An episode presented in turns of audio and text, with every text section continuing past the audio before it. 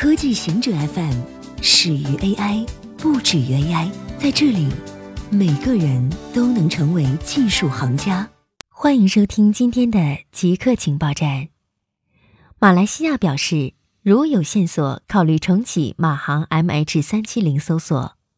在 MH 三七零客机失踪五周年之际，马来西亚政府表示，对于重启搜索工作持开放态度。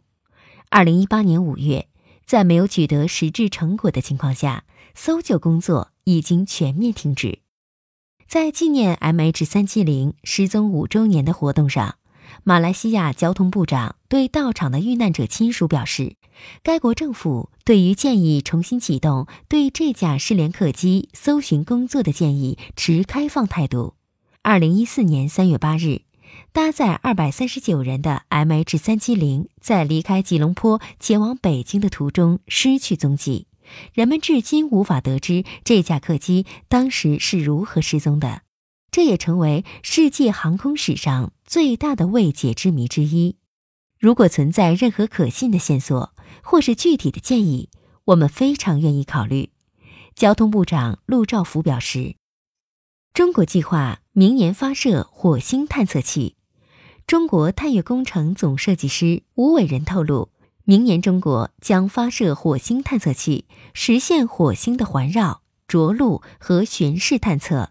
吴伟仁在两会期间回答有关探月工程的问题时说：“中国的探月工程进行得很好，玉兔号目前状态良好，正在向着陆点的西北方向前进。”中国已取得了玉兔号的很多科学数据，这些数据最近准备向全国和全世界开放。今年底，中国准备发射嫦娥五号，实现在月球上采样返回，有可能成为继美国、俄罗斯之后第三个月球探测器返回地球的国家。明年，中国将发射火星探测器，实现火星的环绕、着陆和巡视探测。法国准备对互联网巨头开征百分之五的数字税。法国财政部长透露，该国准备对三十家互联网巨头开征百分之五的数字税，征税时间将从一月一日起计算，预计能征收到五亿欧元。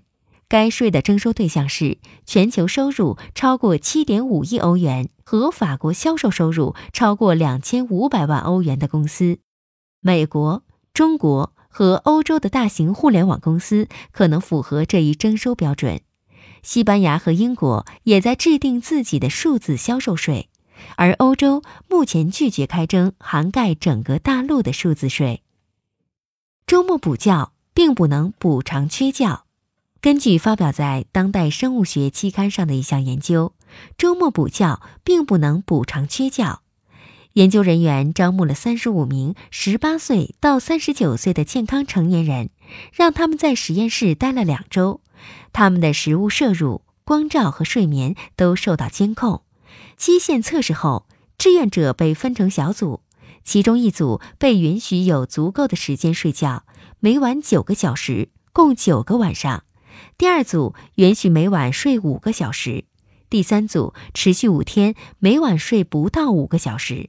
接连两天，周末想睡多久就睡多久。两组睡眠受限的受试者夜间吃得更多，体重增加，胰岛素敏感下降。但是周末恢复组在周末看到了轻微改善，包括减少夜间零食。当睡眠受限的工作日回来后，这些好处就消失了。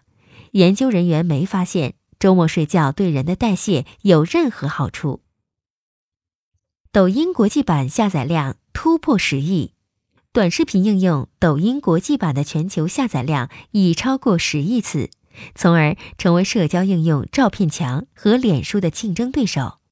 抖音国际版去年在苹果应用商店和 Google Play 的下载量为六点六三亿次，低于脸书七点七一亿次的下载量，但高于照片墙四点四四亿次的下载量。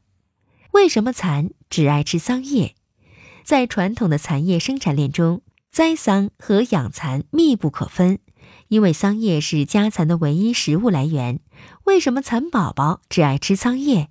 最近，中科院研究发现，一个苦味受体基因 GR66 可以决定家蚕的桑叶专食性。家蚕有七十六个味觉受体基因，分布在十六条染色体上。在正常饲养条件下，GR66 突变体的生长发育没有受到任何影响，但食性发生了显著变化。家蚕开始出现味盲现象，除了桑叶以外，还爱吃苹果、梨、玉米、大豆、花生，甚至面包等。而对照组野生型蚕宝宝只吃桑叶或含有桑叶成分的人工饲料。基于以上实验依据，研究人员判断。